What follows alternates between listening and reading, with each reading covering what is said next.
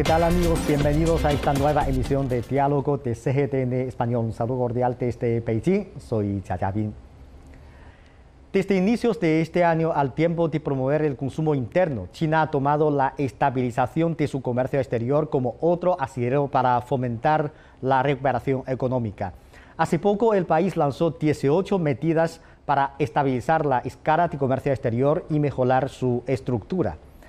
La edición número 133 de la Feria de Condón, clausulada no hace mucho, también refleja la vitalidad y resistencia del comercio exterior. Según recientes estadísticas aduaneras, las importaciones y exportaciones totales de bienes de China registró un crecimiento interanual del 5,8% en los primeros cuatro meses del año. Entonces, ¿cómo evaluamos este resultado? Cuáles son las nuevas características del comercio de China detrás de estas cifras. Hoy en nuestro estudio tenemos el gran placer de contar con la presencia de la señora Zhou Jiaogui, comentarista de CGTN. Hola, Jiaogui, ¿qué tal? Hola, Xavi, muy bien. Gracias por contar conmigo. Muchas gracias. Bueno, eh, hoy vamos a enfocarnos un poco sobre el comercio exterior de China, que es una parte muy importante para apoyar el crecimiento económico del país. Y según recientes estadísticas aduaneras, las importaciones y exportaciones de, totales de bienes de China se expandieron un 5,8%, con lo que se sitúa en 13,32 billones de yuanes de enero a abril. Entonces, en su opinión, ¿cómo ha sido este resultado del comercio exterior de China y cuáles son sus características? Bueno, yo creo que en cuentas resumidas eh, podemos decir que el desempeño eh, del comercio exterior en el primer trimestre o, en, también en los primeros cuatro meses del año ha sido muy, pero muy bueno. Eh, recordemos que en, el, en los primeros tres meses se registró un crecimiento de un 4,8%, en cambio en los primeros... Eh, cuatro meses del año eh, registró, o sea, la tasa de crecimiento aumentó, lo que significa que el desempeño del comercio exterior en el mes abril ha sido extraordinariamente bueno y mucho mejor de las expectativas. Entonces, eh, podemos decir, si miramos estas cifras, podemos decir que la contribución del aumento del comercio al desarrollo económico en general se va fomentando. Y hablando de las características concretas, podemos decir que en primer lugar podemos observar como un aumento del superávit comercio, comercial, o sea que se, se, ve un aumento de más de 50, un 56,7%. ¿Qué significa esto? Significa que los productos chinos, o sea, en el mercado internacional los productos chinos son muy competitivos y atractivos y por otro lado el mercado chino es un mercado de inversión, un mercado de destino muy atractivo para los inversores extranjeros. Y también esto tiene mucho sentido para la estabilidad del yuan, de la moneda china, en el mercado internacional a un plazo eh, medio largo y también eh, trae, traerá estabilidad al mercado interno. Eso por un lado. Y en segundo lugar, eh, se observa también un aumento del desempeño de las economías privadas. Las empresas privadas en el comercio exterior está como jugando un papel cada vez más significativo. Ocupa, o sea, más de la mitad. Entonces, lo que significa, lo que se traduce en una optimización de la estructura del comercio exterior y también refleja, mm, está eh, riendo, rindiendo perdón, cuentas o está como cosechando efectos las medidas que hemos tomado eh, eh, a lo largo del año para mejorar la estructura del comercio exterior. Por último, y no lo menos importante, yo creo que también podemos decir que hay una tendencia muy notable que China está exportando cada día más productos eh, de mejor calidad, de mayor contenido tecnológico, más productos eh, inteligentes y más productos enfocados en el desarrollo verde y ecológico. Exacto, como bien has dicho, el comercio exterior ha contribuido, o sea, se ve un aumento de la contribución del comercio exterior a la economía de China durante estos primeros cuatro meses del año. Y a decir verdad, yo creo que es una cifra mejor de lo que esperábamos al inicio del año. Entonces, ¿qué bases ha sentado esta tendencia de comercio exterior para su desarrollo a lo largo de este año? Bueno, como decías eh, tú al principio, que esto pone de manifiesto la resistencia o la eh, resiliencia del comercio exterior de este sector chino y ha sentado una base mm, para el comercio exterior que en, el, en los próximos meses del año que va a seguir como mejorando la calidad y fomentando esta estabilidad, digamos. Entonces, em, mirando esto, los resultados registrados en los primeros cuatro meses del año, digamos que, este objetivo esta expectativa tiene como sus, eh, sus bases sentadas, ¿no? bastante bien sólidas. Esta base se, se, ve también como garantizada por las políticas que hemos tomado ¿no? a lo largo del año y las, em, las medidas adoptadas para mejorar o promover el comercio exterior, por ejemplo, bajo muchos convenios, muchos, eh, muchas zonas de libre comercio,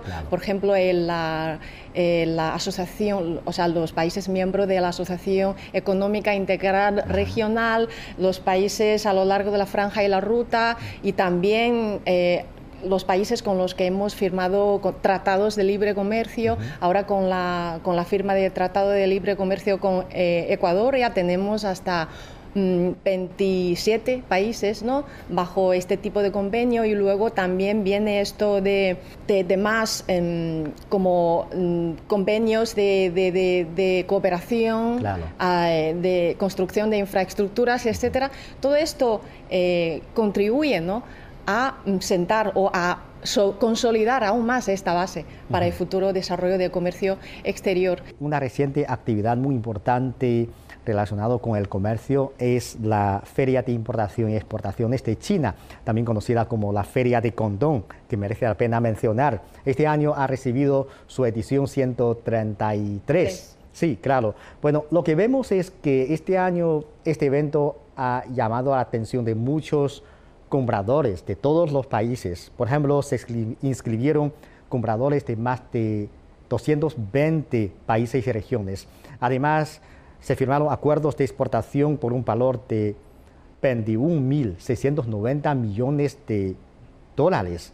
No es una cifra pequeña. Entonces, ¿qué refleja este fervor? Porque también hay una ah, participación muy activa de los empresarios extranjeros internacionales. ¿no? Sí, antes de todo, eh, cabe destacar que esta edición de la feria ha sido la primera que se ha celebrado de forma presencial después de la pandemia. O sea, haya tres años después, por, fin se ha celebrado eh, de forma, pero tanto presencial como virtual. Dando las cifras registradas en línea o, de forma presencial, ha batido récord. O sea, han tenido cifras históricas en cuanto a la superficie de, las zonas exhibidas, como eh, al número de los visitantes. Entonces también eh, el número de expositores también tenemos como cerca de 35.000 expositores eh, presenciales con más de 9.000 mm, nuevos, o sea, son había un total de 9.000 expositores nuevos en esta edición de la Feria Cantón. Y luego eh, los expositores virtuales, o sea, que exhibían en línea, superó unos, o sea, se acercó a unos 40.000. Entonces, eh, estas cifras sí que son, o sea, fueron muy llamativas, pero detrás de esas cifras, digamos que no podemos tener una lectura un poco más detallada que refleja el atractivo, o sea, que el mercado chino es atractivo para muchos, eh, muchos inversores o empresarios o muchas industrias eh, de otros países, ¿no? Entonces, no, no solo eh, me refiero a la Feria de Cantón, sino en el mes anterior se, se, o sea, se celebraron por ejemplo, el Foro de Desarrollo de China o el Foro de, de, de, para Asia, o sea, todas estas ferias, esta, estos eventos han atraído a muchos eh, representantes, eh, empresarios ¿no? de muchos países, lo que, o sea, en su conjunto ponen de manifiesto mm, el significado que supone el mercado chino para esta, estas comunidades, ¿no? digamos. Entonces, eso es la mm, atractivo del mercado chino y también la vitalidad, ¿no? La cifra, esa cifra también has mencionado mm, tú, ¿no? Al principio de, este programa. Entonces, la vitalidad yo creo que se refleja también en esta feria de Cantón. Eh, hemos podido ver muchas, eh, muchos productos, digamos, innovadores que ha deputado en, en, esta feria. O sea, han lanzado sus nuevos productos, pero de unas tecnologías, digamos, a veces muy interesantes. Por ejemplo, hay eh, líneas de producción pero todo automatizadas, eh, eh, robos automáticos y también eh, coches sin conductor. Todos yo creo que apuntan a unas tendencias muy futuristas.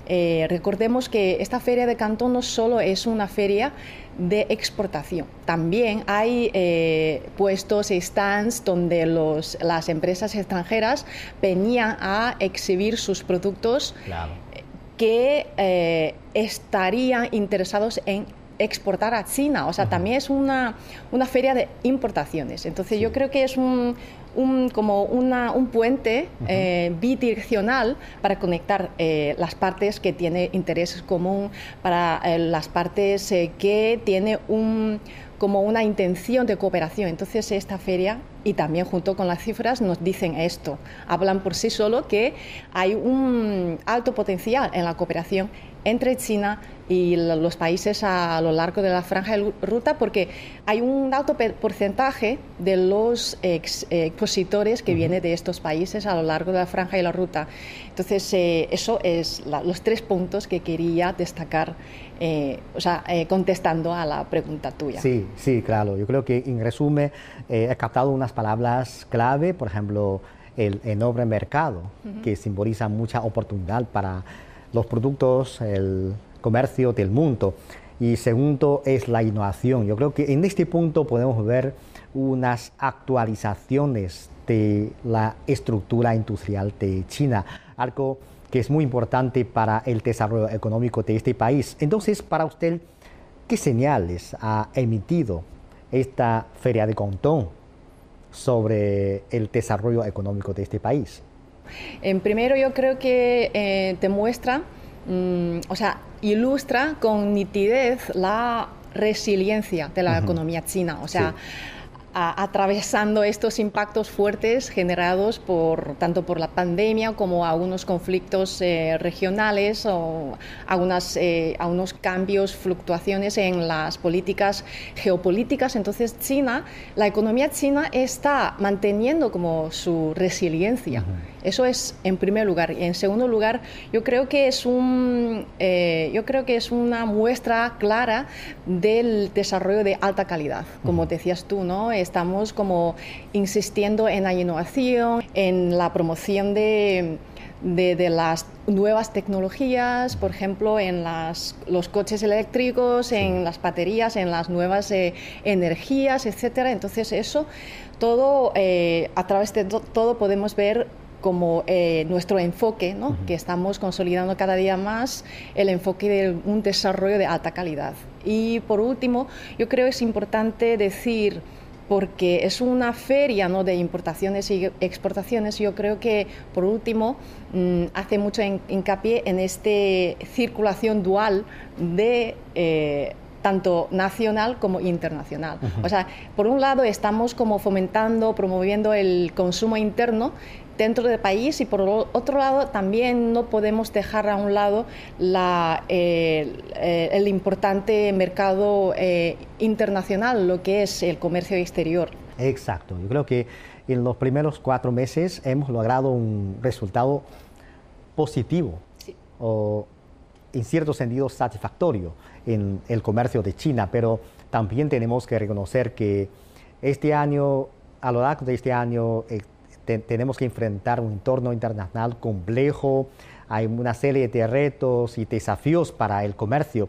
Así que China también ha lanzado una serie de medidas para estabilizar el comercio a lo largo de este año. Por ejemplo, el gobierno chino publicó un documento de directrices para promover la estabilidad de su escala, escala de comercio exterior y mejorar su estructura. Entonces, en este documento de directrices ha mencionado 18 medidas concretas de cinco aspectos. Eh, en su opinión, ¿cuáles son los retos que estamos enfrentando y que el gobierno quiere eh, enfrentar a través de estas medidas concretas? Bueno, llegando a este punto ya tenemos muy claro que, o sea, los mm, no muy pocos retos que tenemos delante, ¿no? Para, Tanto para el desarrollo de la economía eh, nacional o como para eh, como la expansión del comercio exterior. Entonces, eh, para redactar estas 18 medidas, el, el Ministerio de Comercio de China ha enviado sus equipos de trabajo a más de 18 provincias y municipalidades como para hacer una investigación in situ, ¿no? para hablar con los empresarios, para hablar con los representantes del sector, de los sectores o con eh, los, o los departamentos gubernamentales para captar, digamos, la información de primera mano. Entonces, eh, eh, hablando de tu pregunta, ¿no? ¿cuáles retos estamos teniendo en cuenta a la hora de elaborar estas medidas? En primer lugar, hay un, como una presión a la baja de muchos sectores eh, clave, digamos, ¿no? en, las exportaciones chinas, por ejemplo, en la industria automovilística. Entonces, en, base a eso, ¿no? en cuanto en cara a dar una solución a este problema, se han eh, tomado medidas como para mm, eh, fomentar las ventajas competitivas del sector y luego en conjunto, o sea, junto a eso también se va a elevar la capacidad de la exportación, eh, exportación de las líneas eh, productivas o eh, a los equipos conjuntos. Y luego, en segundo lugar, también se observa como dificultades en la financiación para muchas empresas. Hay dificultades para, para eh, digamos, capturar capital o para financiarse. Entonces, eh, en base a eso, se han planteado como Mm, muchos apoyos fiscales a este tipo de empresas, también eh, desde el sistema de crédito, digamos, o préstamos bancarias, eh, se intenta dar mm, más apoyos a estas empresas. Y tercero, también es importante, han tenido en cuenta las nuevas tendencias, nuevos cambios en este comercio exterior mm, para como dar más apoyo al I+D, a la investigación y desarrollo, para los sectores de innovación para promover la digitalización del comercio, etcétera, también fomentar la construcción de las plataformas de comercio electrónico transfronterizo como para mm, ajustarse a las nuevas tendencias. Y en cuarto lugar es mm, mm, dentro de estas 18 medidas también se eh, incluye varias medidas como para afrontarse a las medidas como restrictivas planteadas por algunos países contra las entidades chinas. Entonces se facilitan como algunas medidas eh, favorables para ah, resolver, digamos, estas dificultades que están teniendo a causa de estas medidas eh, restrictivas, digamos. Sí, claro. Yo creo que frente a las restricciones de algunos países tenemos que ver unos cambios del comercio de China con diferentes países o con diferentes grupos de países. Eh, por, por, eso he visto que entre los 18, las 18 medidas también se ha mencionado la necesidad de aprovechar bien los efectos de los acuerdos de libre comercio y fomentar o orientar actividades de promoción eh, hacia los socios comerciales como RCEP, que es la Asociación Económica Integral Regional, según sus siglas en inglés. Sí, claro. Entonces, en su opinión, ¿ha habido algunos cambios en, eh, en nuestros socios comerciales en estos últimos años? ¿En qué consiste estos cambios? Pues digamos, siguiendo a lo que estamos comentando, ese entorno, escenario mundial sí que está cambiando y mucho. Entonces yo creo que el cambio más notable es la, eh, la ASEAN, ¿no? Eh, son las siglas para los países de la región. Eh, Asia-Sudeste, ¿no? Sudeste asiático, sí. Sudeste asiático se han convertido en el mayor socio comercial de China. Yo creo que es el cambio más notable y más tangible. Eso refleja como el cambio que estamos viviendo ¿no? en el escenario mundial. Y hablando de estos países, yo creo que en muchos está hablando también existe cierta competencia, competitividad entre China y estos países, pero yo eh, diría que hay mm, un mayor espacio de cooperación entre nosotros, porque eh, por parte de China tenemos muchos eh, productos que interesan mucho a sus mercados en muchas industrias de, como de, digamos, de eh, intensivas en la mano de obra, también tenemos muchas posibilidades de cooperación. Y por otro lado, yo creo que también se, se puede ver como una tendencia en el comercio exterior entre China y América Latina. Hemos ah. mencionado ¿no? que, Ecuador acaba de firmar ese, este tratado de libre comercio con China, eh, detrás de Chile, Perú y Costa Rica. O sea, en América Latina, en la región ya tenemos cuatro países con los que tenemos este, este, este convenio.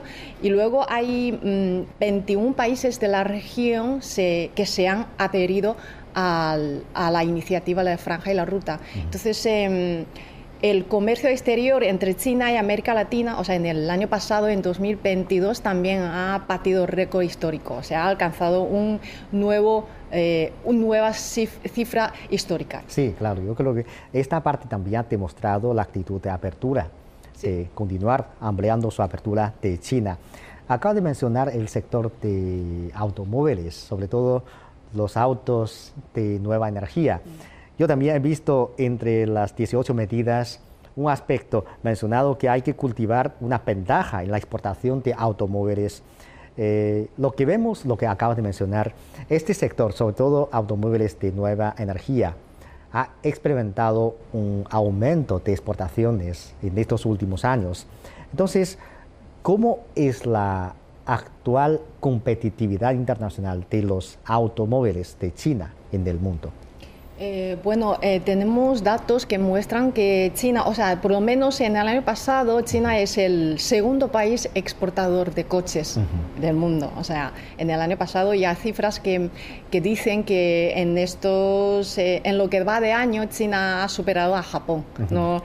para convertirse en el país número uno en la exportación de coches. Entonces, en, bajo, o sea, este fondo, ¿no? Este ese panorama en, cuanto a, las, a, los coches eléctricos o de nuevas energías, también China ha sido en ocho años consecutivos, creo, en, eh, en el líder mundial en la producción y venta de coches eléctricos. Eso tanto en, en, mercado nacional como en, en, el, eh, en el mercado internacional. También en las exportaciones, o sea, en China, las exportaciones de los coches eléctricos de China, o sea, los coches de nuevas energías, ocupa un porcentaje muy alto en las exportaciones mundiales, eh, superando a un 60%. Y también merece la pena mencionar que mm, eh, los coches eléctricos chinos ahora mm, no solo está ganando con su cantidad de exportación, las cifras estadísticas,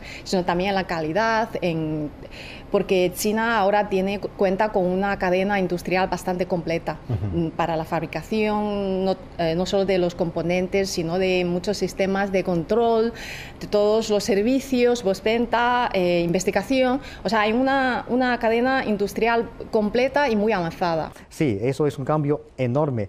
Yo he visto unas cifras muy interesantes en, en, cuanto a las exportaciones. En el primer trimestre, las exportaciones de vehículos eléctricos, baterías de litio y células solares de China eh, sumaron 264,69 millones de yuanes, con un aumento de 66,9%. Es una cifra muy grande y estos tres sectores también fueron conocidos como tres nuevos productos de China. Entonces, desde estas cifras, ¿qué cambios cree que ha producido eh, en nuestra estructura de exportación hacia el exterior? Bueno, eh, yo eh, me gustaría decir que esta tendencia no ha sido de este año, sino que a partir del año pasado o aún más, eh, o sea, en los años más anteriores ya se está viviendo como este cambio. si, si, decimos que hay un tres productos nuevos, entonces ¿cuáles son los nuevos tres productos antiguos que eran ropa de vestir, muebles y uh, electrodomésticos? Entonces yo creo que se se, observa como una evolución mm. de los tipos de productos exportados desde China. Yo creo que podemos tener una lectura en varios aspectos. Primero, yo creo que es un porque la, el desarrollo industrial chino se está como encajando o ajustando a las eh, demandas internacionales. Por otro lado, es que China, mm, como ya decía antes, ¿no? China como tiene una cadena de suministro, una, unas cadenas industriales eh, muy completas. Entonces, la industria china tiene la capacidad de mm, completar la producción, la promoción, la manufactura o eh, la investigación de estos nuevos productos. Eh, también hay muchas empresas chinas que están como estudiando la estrategia de como trasladar o exportar sus plantas, incluso sus laboratorios, a los países extranjeros para eh, satisfacer mejor las demandas locales, digamos, ¿no? que es más fácil, más cómodo y más económico. Entonces, por ejemplo, la empresa, el fabricante chino de eh, automóviles BYD está estableciendo como un yo creo que ya tiene establecida una planta de fabricación en Tailandia. Eh, resumiendo, ¿no? yo creo que está marca con una tendencia que China está exportando cada día más productos de mejor calidad, de mayor valor añadido mayor contenido tecnológico y más enfocados en el desarrollo ecológico. Exacto, bueno, para usted, ¿qué oportunidades representa el mercado chino para el mundo en este contexto de mucha incertidumbre? Bueno, para empezar voy a citar eh, lo que ha dicho el presidente chino Xi Jinping en el Foro de Desarrollo de China, eh, que China intenta eh, ofrecer nuevas oportunidades al mundo con un, un nuevo desarrollo de China. O sea, eh, nuevas oportunidades vamos a ofrecer, pero a través de un, nuevo modelo o un nuevo enfoque de desarrollo en este país. China está manteniendo como una tendencia al, alza eh, de su, del desarrollo de su economía interna. También está demostrando como una estabilidad en muchos aspectos, en, por ejemplo, en, el suministro eh, energético, eh, alimentaria, porque ya eh, sabemos todo el mundo que, ahora en muchos países eh, está como enfrentándose a, una crisis ¿no? o sea, energética, una crisis alimentaria, pero China en este sentido estamos como mantenido mm, una estabilidad pero muy sólida. Eh, entonces, yo creo que para los impresores o para los socios comerciales es un elemento muy importante a tener en cuenta, o sea, con quién colaboran, ¿no? Entonces también China, como decías tú, China siempre mantiene como una actitud de apertura, una actitud de cooperación con todos los países del mundo. Entonces eh, también se está, o sea, bajando mucho los aranceles. Eh, em, eh, atuaneros, ¿no? digamos, ¿no? para facilitar este comercio exterior, para esta, como el fluido ¿no? del comercio exterior.